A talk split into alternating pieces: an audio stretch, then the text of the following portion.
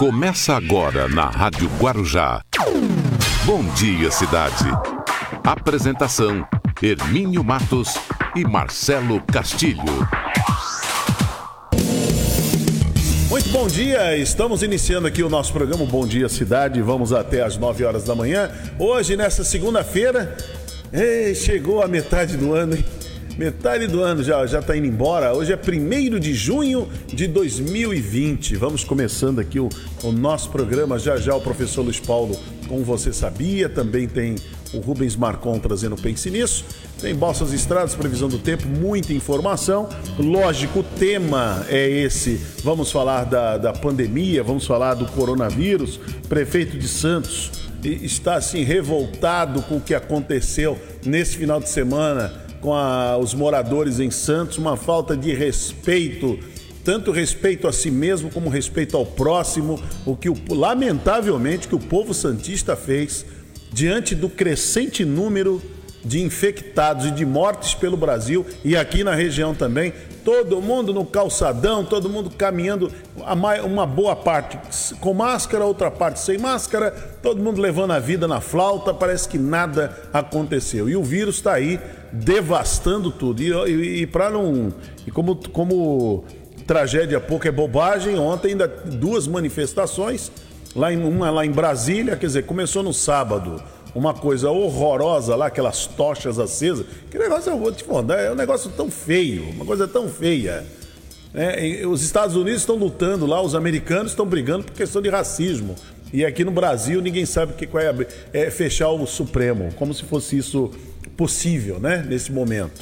E aí, é, na Avenida Paulista, Ô Baixinho, que história é aquela? A torcida do Corinthians se junta com a do Palmeiras, se junta com a do Santos, com a do São Paulo. Aí vou te contar, é o samba que não dá para entender mesmo. É coisa de doido. Realmente o negócio tá feio. O Brasil tá uma, uma situação muito complicada. Mas vamos lá, você já nos acompanha pela rede social. Estamos ao vivo na página da, do Facebook Rádio Guarujá M 1550. Estamos também pelo nosso prefixo, que é o rádio que você sintoniza aí no seu radinho. 1550 kHz é o prefixo de maior tradição de toda a Baixada. Há mais de 70 anos a Rádio Guarujá levando informação, prestação de serviços e entretenimento. E também para você que pode baixar o nosso aplicativo, entrar no nosso site radioguarujam.com.br e você tem o nosso aplicativo aí no seu celular para você acompanhar a nossa programação. Marcelo Castilho continua lá em home office Marcelo Castilho, bom dia, Marcelo. Bom dia, Hermínio. Bom dia quem nos acompanha aqui pela Rádio Guarujá. Bom dia especial para a cidade de Guarulhos. Guarulhos que foi fundada em 8 de dezembro de 1560, porém foi emancipada em 24 de março de 1880. Quem nasce na cidade é guarulhense, prefeito é Gustavo Costa e a temperatura na cidade de Guarulhos, neste momento, na casa dos 12 graus. Bom dia, cidade de Praia Grande, que nesse momento lá em Praia Grande tem 20 graus. Bom dia para Osasco, com 12 graus. Bom dia, cidade de São Vicente, que também tem 20 graus. Bom dia para Franco da Rocha, com 12 graus. Bom dia, cidade de Santos, que tem 21 graus. Bom dia para Embu das Artes, com 12 graus. Bom dia, Cubatão, que está com 20 graus agora. Bom dia para Diadema, com 12. Bom dia, cidade de Bertioga, que tem 20 graus. Bom dia para Mauá, com 11 graus. E bom dia, Pérola do Atlântico, a cidade do Guarujá. Nesse momento nós estamos com 20 graus. As principais manchetes do dia. Muito bem, às 8 horas e 4, vamos com as principais manchetes do dia.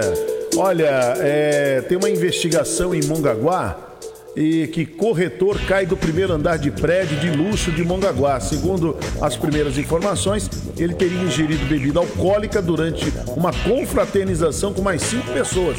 Então está sendo investigado isso lá em Mongaguá. Governo nomeia indicado pelo Centrão para presidir o FNDE. Baixada Santista registra 282 novos casos da Covid-19 em 24 horas. Mortos já somam 436. Polícia prende três por fraude com res respiradores. Comerciantes desafiam decretos de isolamento na Zona Vermelha, aqui na Baixada Santista. Mortes em alta, Rio de Janeiro avalia a abertura gradual. Eu falo sempre que tragédia pouco é bobagem. Olha, um falso médico é preso em hospital atendendo pacientes com coronavírus. É só, olha, o Brasil realmente é um celeiro, né? Não tem jeito não. Sobre a luta de poderes, o vice-presidente Hamilton Mourão diz: é retórica. Prefeito de Santos fala em mais rigor do que o Estado após moradores ignorarem a quarentena. Governo calcula como estender o auxílio emergencial de 600 reais. São Vicente anuncia reabertura gradual do comércio a partir dessa segunda-feira. Brasil soma mais de 29 mil mortes e quase 515 mil casos de coronavírus. E essa é a manchete para ser analisada, pensada e muita reflexão. De máscaras e também sem máscaras, moradores lotam Orla de Santos em dia de verão, dia quente. Para refletir. Às 8 horas e 6, estas são as principais manchetes do dia e o Bom Dia Cidade está começando. Bom Dia Cidade.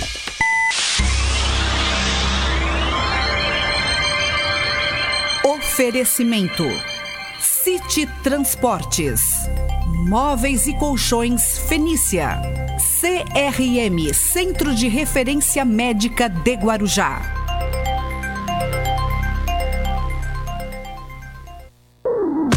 Estamos apresentando Bom Dia Cidade. Muito bem, vamos até às 9 horas da manhã aqui no, no Bom Dia Cidade. E já aqui na abertura do programa, professor Luiz Paulo. Bom dia, professor. Bom dia, Hermínio. Bom dia, Marcelo. A todos os nossos ouvintes. Bom dia. Mais um mês, hein? Vamos Mais lá. um mês começa, hein, Luiz Paulo? Tivemos aí o final de maio, né? O tão aguardado maio e parece que não terminava nunca e agora começa o mês de junho e nós estamos caminhando, lamentavelmente, ainda não estamos no pico da pandemia. Interessante isso, hein? Não estamos no pico da pandemia, já estamos chegando perto quase dos 30 mil, dos 30 mil óbitos. É um, é um negócio complicado, né, aqui no país, mu- muito complicado. A gente vê situações onde é, não pode haver reabertura. É, é um país muito complexo, é um país muito, muito diverso, né? Enquanto nós temos algumas áreas que, é, é, segundo estudos, não, tô, não é de, de achismo, né? não é de orelhada, você pode fazer uma abertura parcial, você pode fazer, é, promover alguma é, reatividade econômica, né?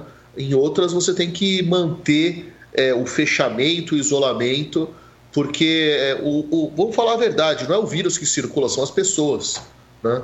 Então, enquanto tiver pessoas circulando, o vírus vai circular junto. Se elas não circularem, o vírus não circula. É simples assim, né? Nada aqui, ó. To- to- Toda aquela, que é- aquela estratégia, aquele planejamento da semana passada, que nós vimos aí os prefeitos até se revoltando contra o governo do estado, eu penso que vai cair por terra essa semana. Por quê?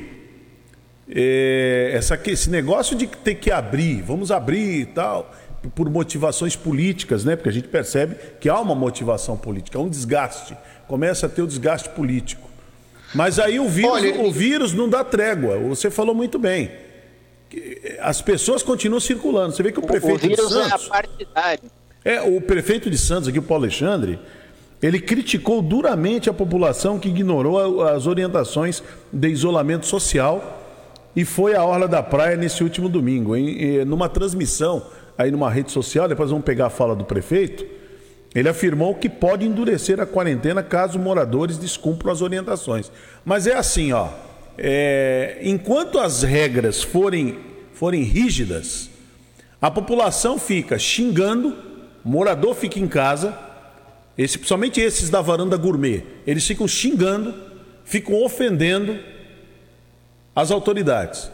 Aí quando as autoridades querem facilitar, flexibilizar, para que a economia volte a funcionar, mas precisa ter o isolamento, precisa ter o distanciamento social, aí todo mundo acha que é férias, que é feriadão prolongado, sai todo mundo. É, uma, é, então, uma, é um negócio horroroso. O governo do estado, ele lançou, e eu pude, eu tive a oportunidade de ler com, com mais apuro, o Plano São Paulo. O Plano São Paulo, é, do ponto de vista é, metodológico, ele está correto, ele tem, é, enfim, um, um arcabouço científico, ele tem uma justificativa.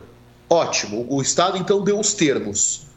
O que deveria ser em cada bandeira ou cada zona, o que determina que a minha cidade ou a minha região esteja numa zona vermelha, laranja, amarela, verde ou azul. Muito bem o, o, prefeito ele tem que trazer os seus assessores, ele tem que ter à mão todos os elementos para poder. Nós estamos em que zona? Nós estamos em que com que tonalidade aqui no Plano São Paulo?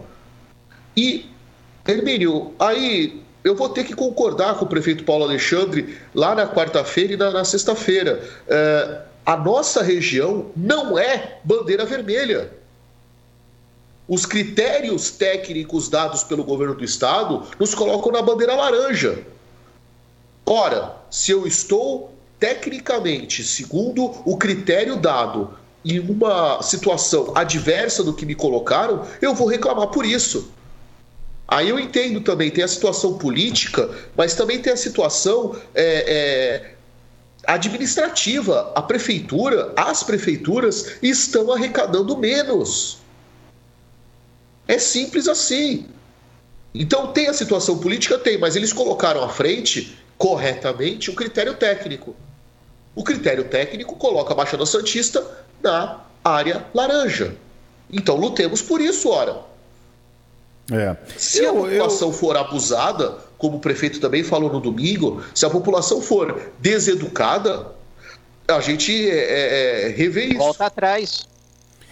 É, eu, Veja, eu, eu, eu na, acho. Na sexta-feira aqui, no, no, aqui na rádio, mas no outro programa, no assunto do dia, uh, o, a gente comentou que as pessoas elas vão sair transformadas. Bom, quem é consciente vai continuar consciente, quem é idiota vai continuar idiota. Então, o brasileiro ele vai obedecer o isolamento, ele vai usar máscara, ele vai evitar aglomeração se doer no bolso. Se houver uma lei que determine e puna. Agora, essa lei, como tantas outras, ela pode pegar ou não pegar. Vai depender do quê? Da fiscalização. É, mas aí é você veja bem, no início de março, o que aconteceu lá no início de março? Quando a OMS decretou, declarou a pandemia mundial. O brasileiro, eu senti isso aí, ele ficou com medo.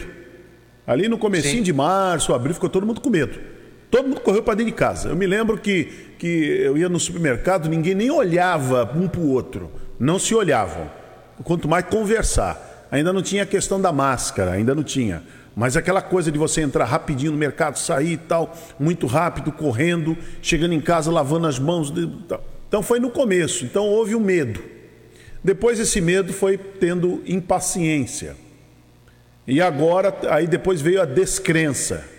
E agora está aí. O pessoal está indo, bota, coloca a máscara, bota, coloca a máscara embaixo do nariz, coloca no queixo, como se fosse um, um, um artefato de, de, de, alegoria, né? É. De, apenas para você. Tanto é que no Brasil, eu não sei em outros países, mas eu penso que máscara, tanto é que eu uso, a minha é branca, eu uso branca, porque não é saúde, não estamos lidando com uma questão sanitária, tem que usar máscara branca. Agora todo mundo começou essa coisa de colorido, muito colorido, muitos motivinhos, muito isso e tal. Isso também, Luiz Paulo, isso fez com que não, não se não, não, não se desse muita atenção, virou meio moda.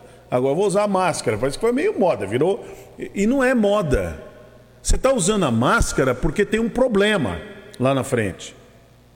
Lá na frente tem um problema. Tem um vírus que é altamente nocivo, ele destrói as, as vidas, as famílias e está destruindo os empregos, as empresas, acabou. É isso que está acontecendo com esse vírus. Então, o, o, eles ficaram um pouco, sabe, agora estão relaxando, né? Porque então, voltar. o problema do isolamento social é que quanto mais ele dá certo, menos parece necessário. Sim. Isso, isso é, é uma, um, um problema para aquele, é, como a gente fala brincando, a gente ouve o afegão médio, né? Aquele o Homer Simpson brasileiro, aquela pessoa é, é, que tem é, o mínimo minimorum de, de informação, mas tem alguma informação, ele vai começar a ver, ah, mas não estou sabendo de ninguém que está doente, eu não estou vendo ninguém que eu conheço doente. Então o isolamento é, ele está sendo efetivo. É, quanto mais efetivo, mais certo ele dá, menos parece que ele é necessário, tá vendo? Ó, ninguém ficou tão doente assim, não tão tentando. É. Se bem que eu tô, eu tô falando de um jeito. É, é, veja, eu não estou é, é, desqualificando os quase 30 mil que perderam a vida. Mas tem muita gente que fala assim: ah, mas era um conhecido distante, ah, não é nenhum parente meu. Tem gente que é ordinária, tem gente que é, é pouco solidária a esse ponto. Fala assim: ah, não é ninguém que eu conheço, dane-se e fala o famoso, e daí? Precisa se contaminar alguém da família, alguém é. muito próximo para a pessoa acreditar. É. Essa Exatamente. É Essa é a verdade. É, Como lamentável, lamentável. Diversos depoimentos, pessoas que falam assim: gente, é sério, eu não achava que era sério, eu, eu, eu, fiz pouco e meu pai morreu, meu irmão morreu. A gente vê todo dia depoimentos desse jeito na TV. É porque todo se, dia. É que se politizou muito essa questão do, do vírus, né, do coronavírus. A politização que se criou a partir, sempre tem que deixar registrado, a partir do presidente Jair Bolsonaro, quando ele. ele ele minimiza, ele dá aquele, aquela questão de, de, negar, de negar, é o negacionismo, entendeu? Começou a negar que não, que não existia. Vocês lembram que lá no começo, lá no final de fevereiro, começo de março, o presidente, nas suas andanças, dizia que ele foi aos Estados Unidos e foi dizer que era o vírus que foi é, lançado pela mídia, pela mídia internacional. Lembra disso? Ele falou: não, é esse é um vírus aí que é a mídia internacional, isso não existe. Muito bem. A equipe dele voltou toda lá de, de, de Miami, lá todo mundo contaminado, vários deles. É Dois eles... terços é, se, contam... se contaminaram, voltaram doentes. E assim vai. Semanas aí... seguintes. Então se politizou, começou a se politizar. Ah, aqui registrar que o estado de São Paulo, por exemplo, tomou. Ah, você pode contestar o, pre, o, governador João Dória à vontade, você pode até não gostar dele, isso é assunto seu, mas as medidas que foram tomadas salvaram 65 mil vidas. Acabou. Mais, né? Até Mais. agora. É. Salvar. Até agora. A gente pode multiplicar isso daqui a pouco, a gente vai chegar em 80 mil vidas salvas. Salvas. Porque se não tivesse tomado as medidas lá no comecinho de março, como o estado de São Paulo tomou, muito mais gente teria morrido. Hoje nós estaríamos falando aqui em quase 100 mil pessoas mortas. Sim. É isso aí, é, é isso aí. Agora, ah, interessa não sei, é, é, não está interessando quem morreu, eu acho que também não está interessando se salvaram muitas pessoas, né? Salvaram muitas pessoas, eu não sei se está tá interessando. Bom, daqui a pouquinho eu vou, nós vamos ter, Marcelo, está programado uma entrevista com o Marco Vignoli. Estamos aguardando o contato, Marcelo. Sim. Você está monitorando aí, Marcelo, essa, Estou monitorando, já mandei até uma mensagem aqui, okay. estamos aguardando o contato. Ok, então vamos aguardar o Marco Vignoli, o secretário de Desenvolvimento Regional, que também não para, está trabalhando muito, trabalhando fortemente nessa questão. A gente vê pelas olheiras, né? Não. Ele é um cara relativamente jovem, né? Você vê as olheiras que o, que o Vignoli é, tem demonstrado no, no último mês e meio, que não está fácil para ele como secretário de Desenvolvimento Regional, porque ele faz justamente a ponte entre os prefeitos e o governo do estado, né? É. Mas muito bem, vamos em frente. Vamos lá, Luiz Paulo, o que você vai falar para abrir a semana aqui no Você Sabia? Bom, acho que todos já utilizaram, pelo menos ouviram uma expressão favas contadas. Você já ouviu essa expressão? Favas contadas. Já ouvi muito. Vamos à origem dela. Isso são favas contadas, né? Já ouviu essa, essa expressão. Vamos lá com o professor Luiz Paulo no Você Sabia. No Bom Dia Cidade, você sabia? Bom dia, Hermínio. Bom dia, Marcelo. Bom dia, cidade. Você sabia?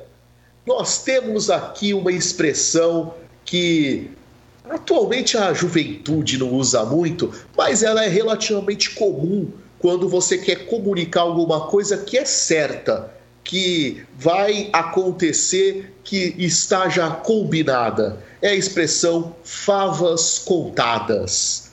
É, Realmente, isso são favas contadas. Mas qual é a origem dessa expressão? É colonial aqui do Brasil.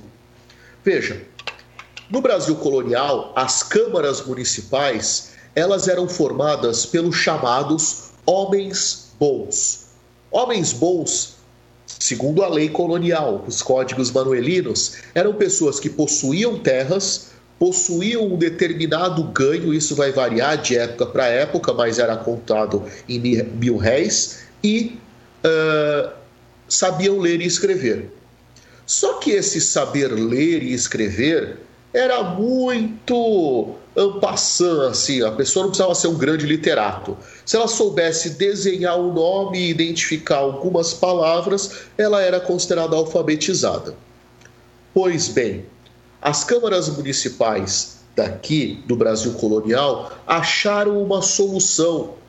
Em vez de é, dar o pergaminho para todos lerem, e alguns demoravam muito, não entendiam, até porque era tudo manuscrito, o presidente da Câmara, esse sim tinha que ser bem letrado, ele falava as leis, né? tinha o escrivão que as escrevia, e os outros vereadores podiam dar as suas emendas.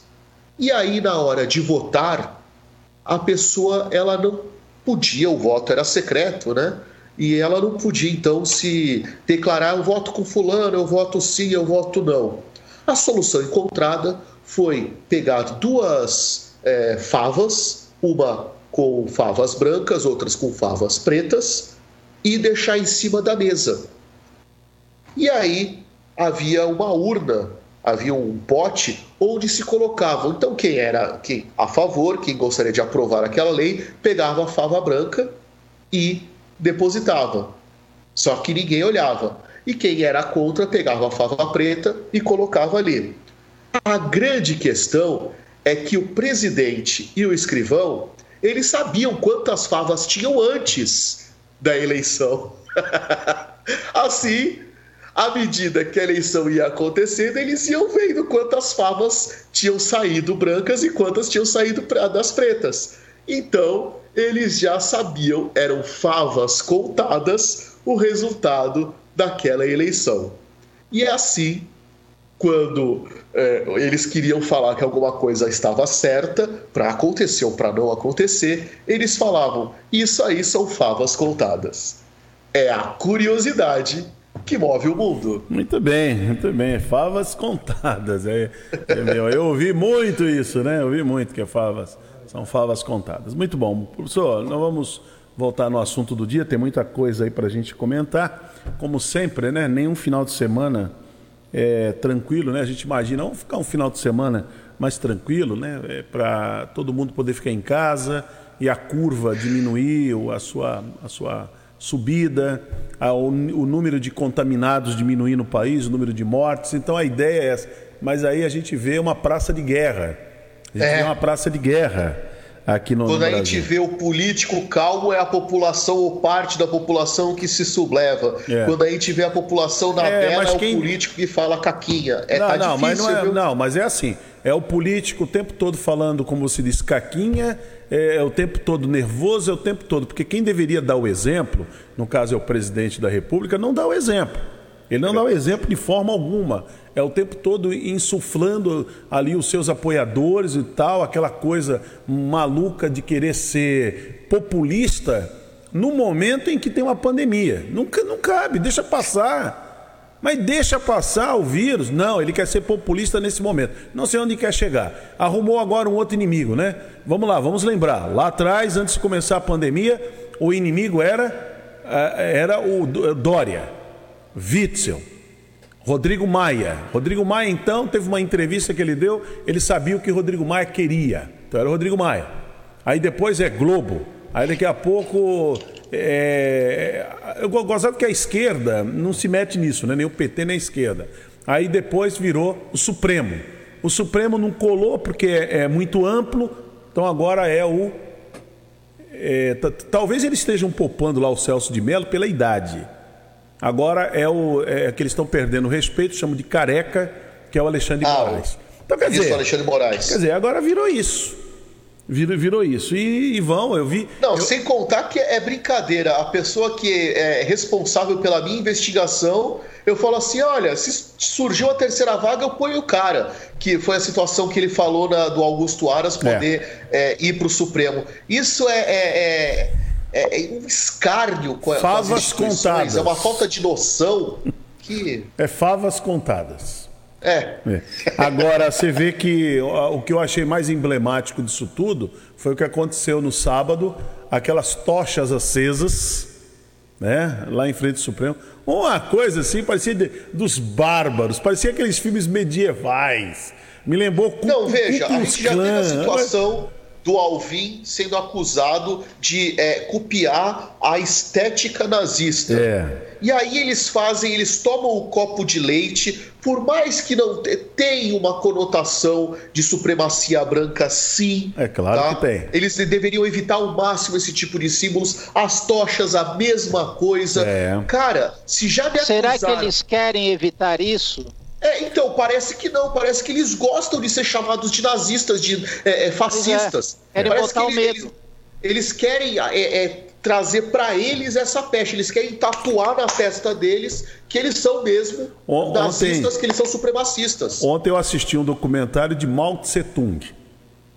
É, é o mesmo viés, não adianta. É, é, a, é a me, o, mesmo, o mesmo modus operandi. É a mesma coisa.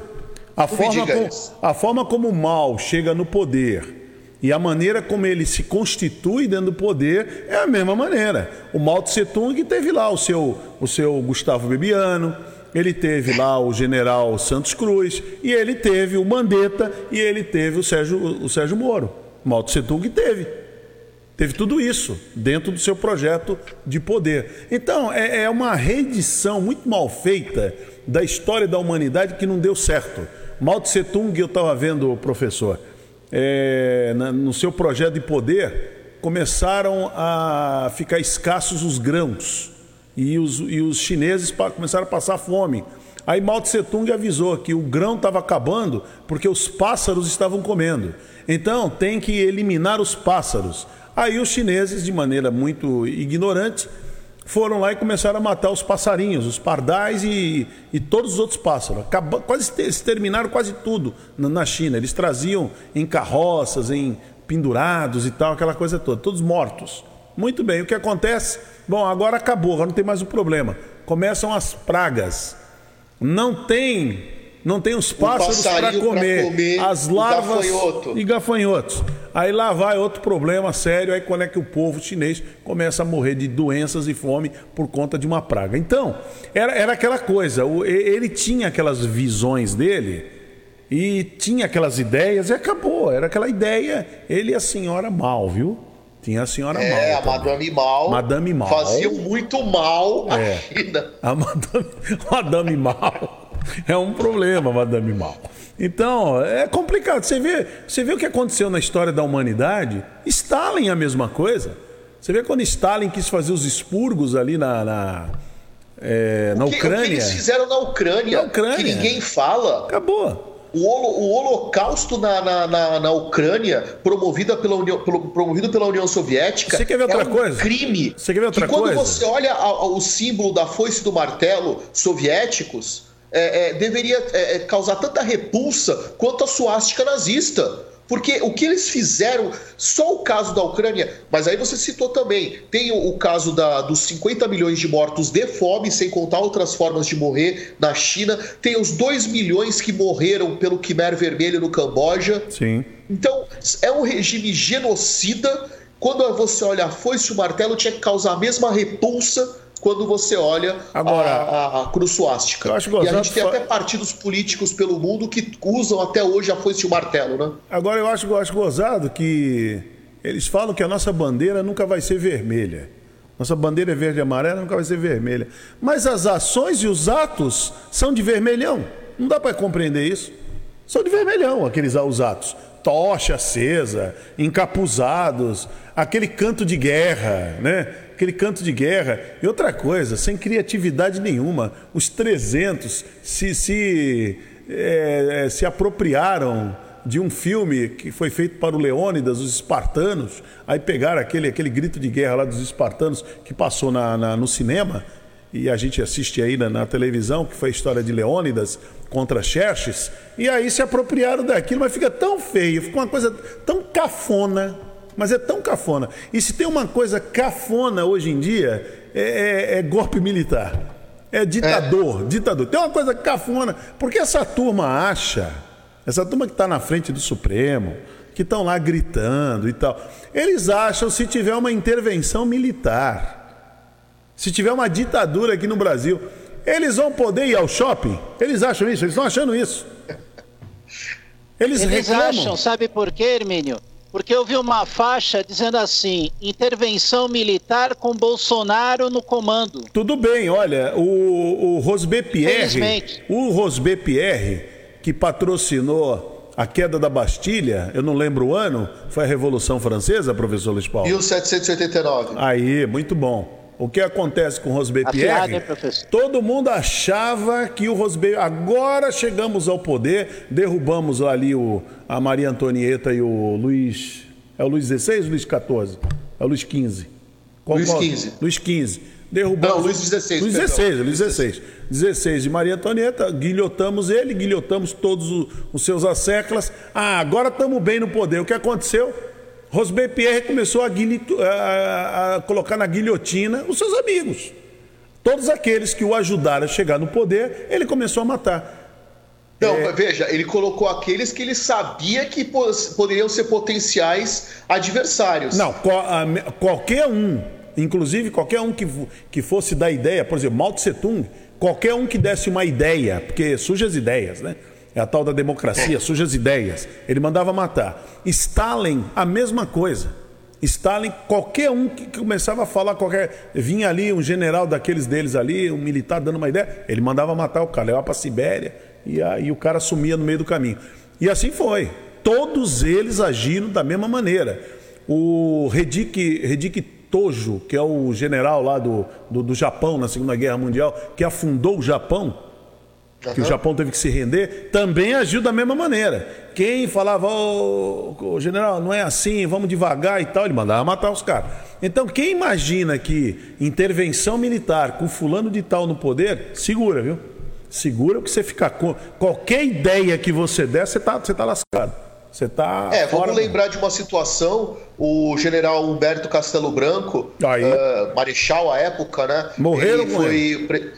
É, ele foi presidente da República e ele, na, é, ele foi eleito depois pelo Congresso, né, em 15 de abril, uh, depois do golpe. Né, o golpe se configurou dia 1 começou a acontecer dia 31, mas se configurou dia 1 e aí, interinamente, o Pascoal Ranieri Mazzilli ficou como presidente. Ele era presidente da Câmara, ele ficou presidente interino até a eleição indireta do, do, do Humberto Castelo Branco em 15 de abril. Ele sempre defendeu ele sempre foi a voz falando assim: eu quero entregar o poder para os civis, nós precisamos promover eleições. Ele ficou muito contrariado entregando o poder ao Costa e Silva, mas seguiu o protocolo. E aí, pouquíssimo tempo depois, ele faleceu no acidente aéreo estranhíssimo, Não. que quase ceifou a vida da Raquel de Queiroz também. Foi um avião da Força Aérea que partiu o avião, o, o monomotor que ele estava, no meio. Foi simples isso. Foi isso que aconteceu.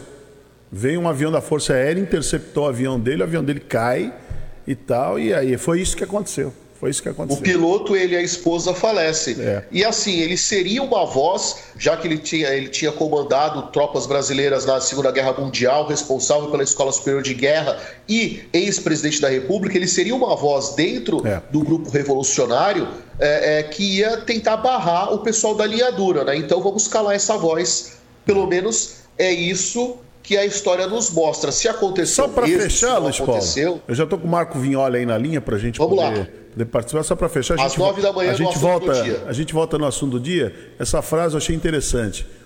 Poder absoluto corrompe, corrompe absolutamente. absolutamente. Isso. É isso aí. Poder absoluto corrompe absolutamente. Isso mesmo. Certo? Pensa bem nisso. Verdade aí. absoluta. É isso aí. Professor Luiz Paulo, já, pouco, então. já, voltamos já.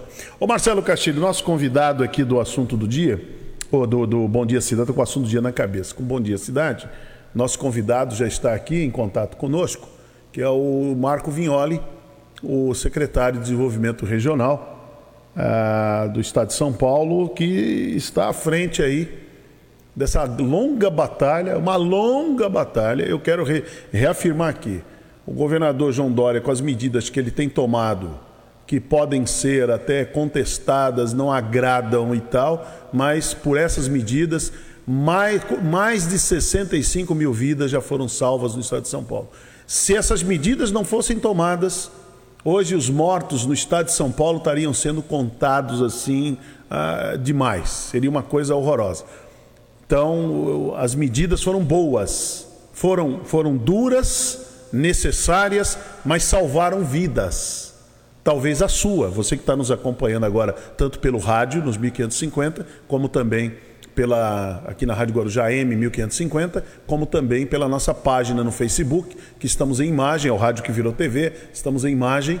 Então, pensa bem nisso.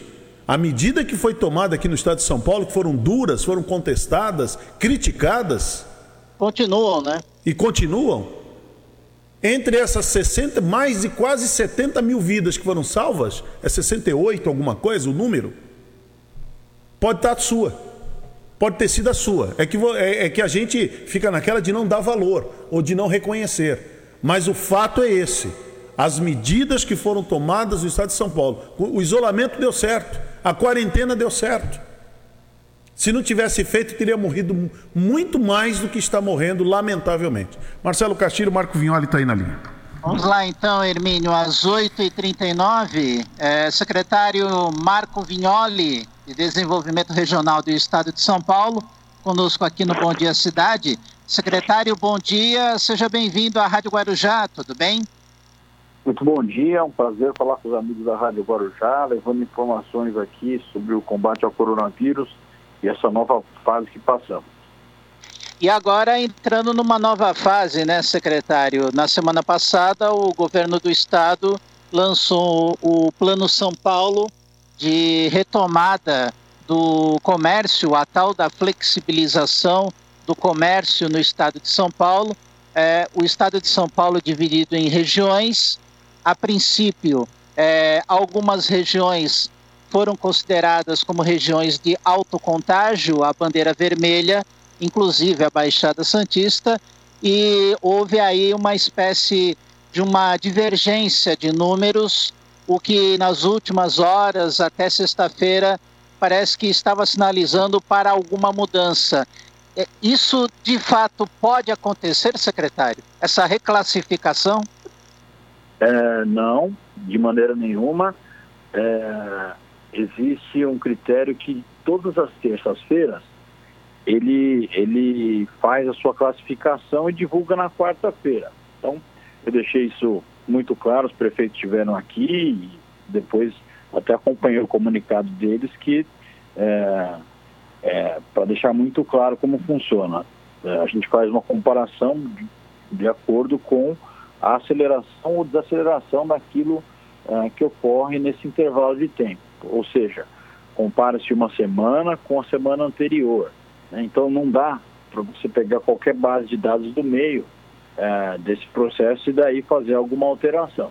Você faz a, a análise com a base de dados da terça-feira e anuncia na quarta, assim será uma constante. Então, a baixada pode chegar na quarta, sim, aí sim é, aparecer numa fase diferente do vermelho. Mas na primeira análise, na primeira semana, é, a fase que foi classificada foi a fase vermelha.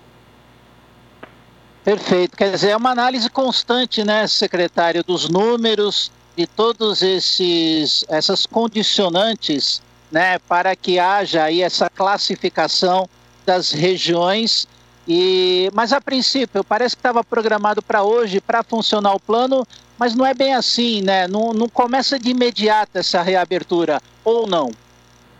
Né, justamente, né? Você tem uh, algumas, algumas regiões uh, que estão uh, numa fase, as outras em outra, né? E daí essa análise heterogênea vai fazendo essa classificação. é natural que uma região possa ter ao longo desse, desse caminho uma reabertura, mas de forma faseada, de forma programada. Ainda estamos com o vírus aqui no estado de São Paulo e todo cuidado é importante. 8 horas e 42 minutos, aqui no Bom Dia Cidade, entrevistando o Marco Vignoli, secretário de Desenvolvimento Regional do Estado de São Paulo, nesta segunda-feira. É, nós estamos vendo aí que um desses condicionantes é a questão do número de leitos né, ocupados, é isso, secretário? Exatamente, a taxa de ocupação, isso é um, um tema fundamental.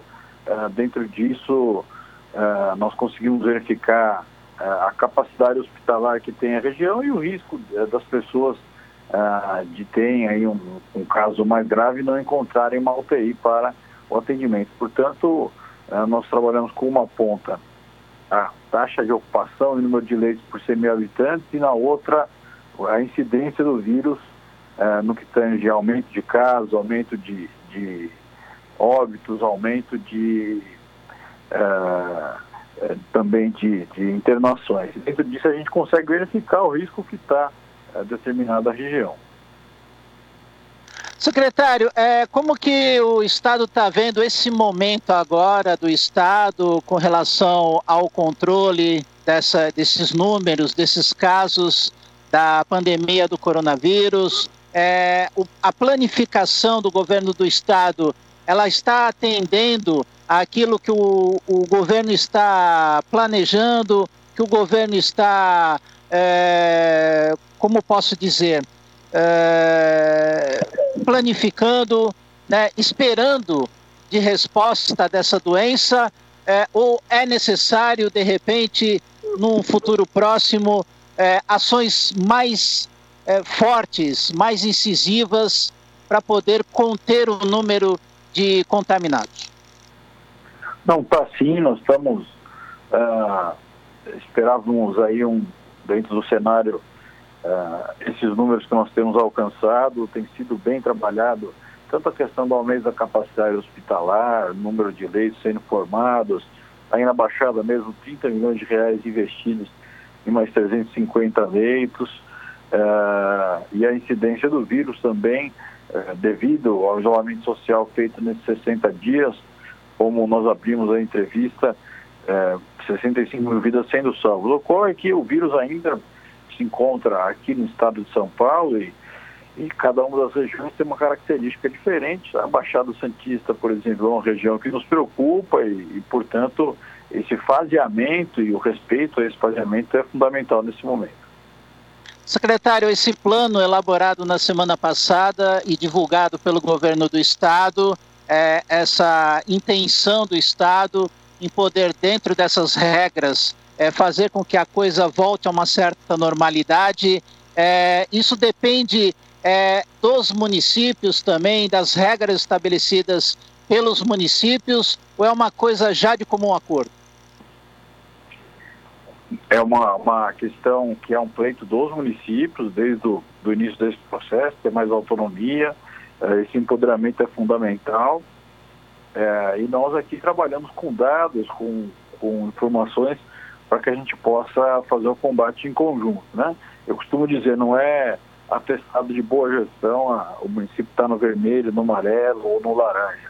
Não é isso, né? Nós temos um vírus, eh, ele se comporta em um modelo uh, que todos nós, ao longo desse processo, aprendemos e temos enfrentado, e, portanto, o cuidado necessário para que isso possa uh, ter o melhor resultado é fundamental. Nós temos, por exemplo, aí na Baixada, uma população em maior grupo de risco do que a média do Estado, né? 22% em Santos, por exemplo, 17,9% na região, acima de 60 anos. Todos esses fatores devem ser levados em consideração. Mas os prefeitos, de modo geral, têm feito um bom trabalho no enfrentamento. Agora, não são números absolutos, né, secretário? Até porque há uma constante análise das equipes do governo do estado e se esses números voltarem a um patamar aceitável, pode haver essa reclassificação natural. É isso, secretário? Exatamente. Todas as terças-feiras a gente faz a base de dados que compara com a semana anterior, portanto, de terça a terça. E na quarta, a região pode estar ter uma maior flexibilização ou até ter que endurecer. Perfeito, 8h47, quero agradecer a participação do secretário Marco Vignoli, de Desenvolvimento Regional do Estado de São Paulo, falando conosco aqui no Bom Dia, Bom Dia Cidade. Secretário, mais uma vez, muito obrigado pela sua participação aqui na Rádio Guarujá. Eu que agradeço, um grande abraço a todos. Muito bem, Hermênio.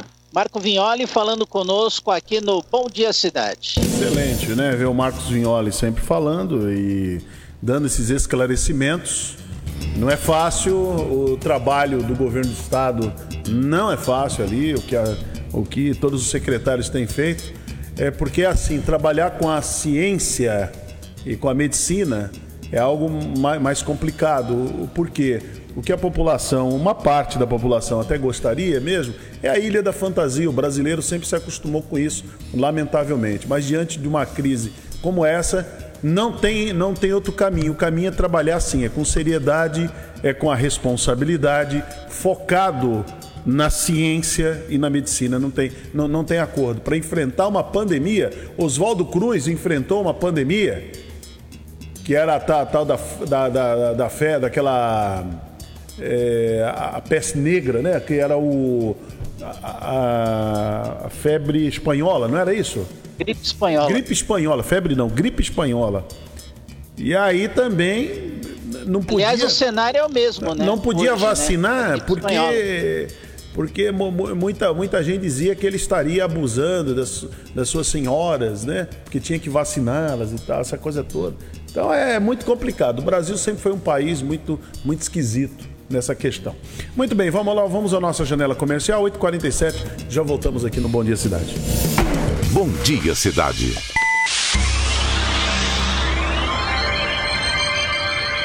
Oferecimento: City Transportes, Móveis e Colchões Fenícia, CRM Centro de Referência Médica de Guarujá. Estamos apresentando Bom Dia Cidade. Muito bem, vamos até às 9 horas da manhã aqui com o Bom Dia Cidade. Agora vamos trazer aí o Rubens Marcon. Pense nisso.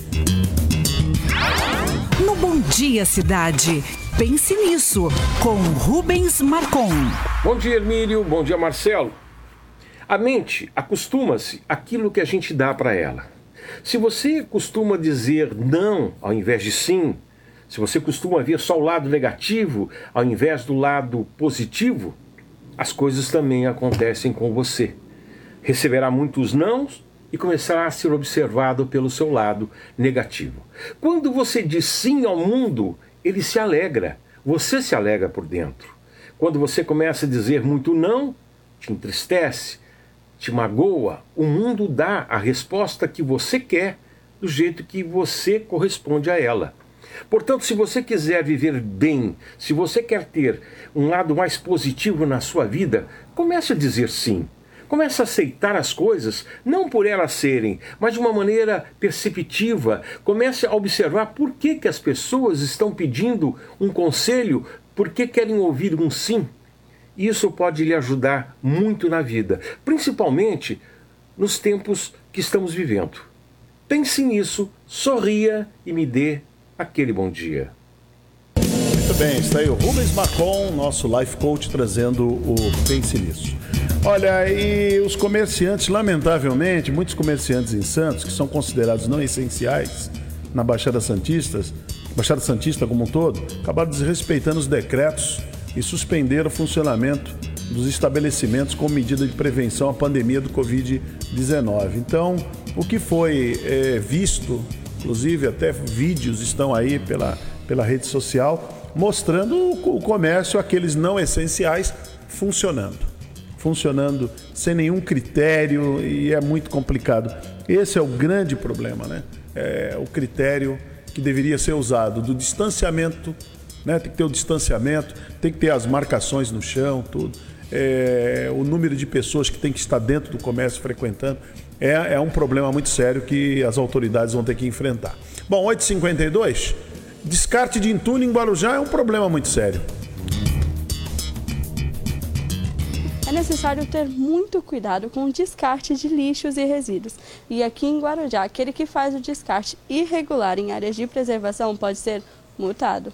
Não só a Força Tarefa, como toda a nossa Guarda Municipal é, está muito apta a atender esse tipo de ocorrência e assim que a ligação chega no 153, nós vamos ao local para constatar o fato. A gente estava numa ronda já preventiva, porque é uma área de alvo de inquérito civil, em razão de ser um maciço da Mata Atlântica, e nesta ronda a gente acabou flagrando esse caminhão descartando resíduo da construção civil.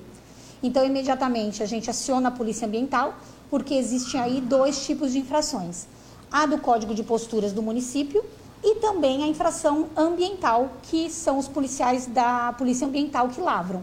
Então, dessa forma, a pessoa é punida pelos dois entes, Polícia Ambiental e Prefeitura Municipal. Ali é uma área, por ser um maciço da Mata Atlântica, o Ministério Público determinou que nós necessitamos fazer a manutenção daquele local para que não cresça e não diminua mais a vegetação, porque cada, cada vez que uma obra é construída ali é porque a, a mata foi retirada, árvores foram derrubadas e isso tudo afeta o nosso meio ambiente. Nós temos de várias, diversas áreas no Guarujá que são alvos de inquérito civil ou de TAC ou mesmo áreas que vão ser usadas para construções habitacionais, mas elas precisam primeiro cumprir a legislação ambiental. É muito importante que não se faça alarde desnecessário de que quem está lá vai sair, não é nada disso. O que existe hoje é que, se você perceber, é uma área de mais de 190 mil metros quadrados. Isso quer dizer que ela tem um impacto ambiental para o nosso município muito importante. Então, o que a gente tem que fazer agora? cuidar para que não haja mais nenhum tipo de, de agressão ao meio ambiente. E aí as pessoas que lá estão passarão por um processo de regularização, é óbvio. Mas as que chegarem depois dessas imagens, essas com certeza é, terão que responder à justiça e muito provavelmente terão que sair. É muito importante a gente contar com a confiança da população em denunciar para a gente aonde está ocorrendo. Então a gente já pegou aqui no jardim, além do Jardim Virgínia, a gente pega aqui no Santo Antônio, a gente pega no Santa Rosa. Todas as vezes que as pessoas nos denunciam, nós vamos até o local. É, nós usamos sempre o bom senso. Quando é um cidadão, uma pessoa que às vezes quebrou um muro e está descartando ou algum lixo, a gente primeiro orienta, qualifica ele, numa segunda oportunidade ele será multado. Mas quando se trata de empresa, sim, eles já são técnicos e sabem qual o destino que deve ser dado ao, ao seu entulho ou seu resíduo sólido. Esses são multados imediatamente. É, tá aí, a responsabilidade. Isso é um eterno ser... problema, né, Hermínio? É, é um eterno problema mesmo. Que a população, né, os munícipes deveriam, deveriam estar atentos, deveriam estar colaborando, mas lamentavelmente não é assim que funciona. Bom, 8h55 agora. É, sabe que nesse final de semana aqui no Guarujá foi. O prefeito anunciou aí um, um novo programa de reabertura do comércio, retomada da economia, é o programa Pro Guarujá. Entre eles, a questão da retomada aí do aeroporto, tão comentado aeroporto, e foi feito aí um acordo entre a Infraero que a Infraero vai administrar o aeroporto aqui de Guarujá. Vamos acompanhar essa matéria que a Beatriz Damasceno ela fez a nossa parceria com a Guaru TV. Vamos acompanhar. Bom dia, nós estamos aqui, término da coletiva. Estou conversando agora com o Jordão, que é o superintendente do aeroporto de Congonhas, representando a Infraero. Eu gostaria de saber quando a gente já vai poder ver aí os aviões aí voando aqui no Guarujá. A gente sabe que é um anseio da população e agora é um passo muito importante que foi dado. É, com certeza. Nós ficamos muito felizes em poder estar vindo aqui já para trabalhar junto com a Prefeitura. Na segunda-feira, nós já teremos aqui a superintendente do aeroporto que assumirá o aeroporto e iniciará os trabalhos de cadastramento desse aeroporto junto à ANAC, que é a Agência Nacional de Aviação Civil, e também ao DCEA, que é o Departamento de Controle de Espaço Aéreo. Esses são os primeiros passos para que o aeroporto possa começar a ter voos da aviação executiva, aviação, aviação geral nós chamamos. Então, nós pretendemos que isso ocorra entre quatro e seis meses. Depois nós vamos passar por uma segunda fase, que seria uma fase de uma certificação do aeroporto para operação de aeronaves, é, uma aviação regular de aeronaves de, modo, de é, médio porte, seria o ATR-72. Numa terceira fase, já com investimentos maiores, é, apresentando projetos, buscando, junto com a prefeitura, os investimentos junto ao FINAC para que possa, então, ter voos da aviação comercial de grandes jatos, já, por exemplo, os Airbus e os, as, os Boeing. Então agora nós já estamos na parte de operação, Isso. já dando andamento, já saiu do é papel, vai começar. Vai começar na segunda-feira, nós pretendemos, após formalizadas, né? Porque essa primeira, essa coletiva aqui foi, na verdade, uma formalização de contratualização da Infraero. Vencendo essa etapa, na segunda-feira nós iniciamos. E uma pergunta que com certeza quem está me assistindo vai fazer é que os aeroportos traz, é, geram empregos, né, traz o desenvolvimento Sim. da cidade. Nós temos expectativa de quando já começam essas seleções? Seria em torno aí de um ano, provavelmente? Olha, é assim é, nós temos algumas atividades a serem feitas inicialmente na, na, no aeroporto. Por exemplo, até quando você começa, mesmo antes de operar, quando você precisa da parte de limpeza, segurança, você já começa a gerar empregos. Então, assim, já é numa fase inicial. Quando nós tivermos a operação de jatos, então essa pujança é maior, porque aí você começa a ter a necessidade de mecânicos, a necessidade é, de pilotos e uma série de outros fatores que agregam que trarão então aqui novos investimentos e novos empregos para essa cidade. E eu gostaria que você comentasse e apresentasse rapidamente a Infraero, para quem não conhece, que como foi dito, é gestora inclusive do aeroporto de Congonhas. Isso, a, Infra, a Infraero é uma das maiores operadoras de aeroportos do mundo. Nós temos agora, dia 31 de maio, completamos 47 anos de existência, então temos expertise em operação de pequenos, médios e grandes aeroportos um quadro, é, um quadro já consolidado de, de pessoas capacitadas para o desenvolvimento e operação desses aeroportos. Muito obrigada pela sua participação. Estamos ansiosos, com certeza vamos conversar muito mais, porque a Guadu TV vai seguir aí acompanhando. Muito bom. Tá aí a, a Beatriz Damasceno trazendo essa matéria aí com o diretor da Infraero, né, que trouxe aí uma nova perspectiva né, dessa parceria agora com a Prefeitura do Guarujá, com a administração municipal, para que seja administrado aí o, o aeroporto, né, o tão sonhado aeroporto. Vamos ver, vamos ver se essa novela acaba de uma vez, né? Muito bem, faltando agora um minuto para as nove da manhã. Marcelo Castilho, você volta é, meio-dia, né? No rotativo, é isso? Eu volto meio-dia no Rotativando Áreas, 16 horas no Boa Tarde Cidade. Muito obrigado pelo carinho, pela grande audiência de vocês. Continuem com a nossa programação. Uma excelente manhã de segunda-feira, bom início de semana a todos vocês e até amanhã com mais um Bom Dia Cidade. Jornalismo responsável com credibilidade, levando até você a informação.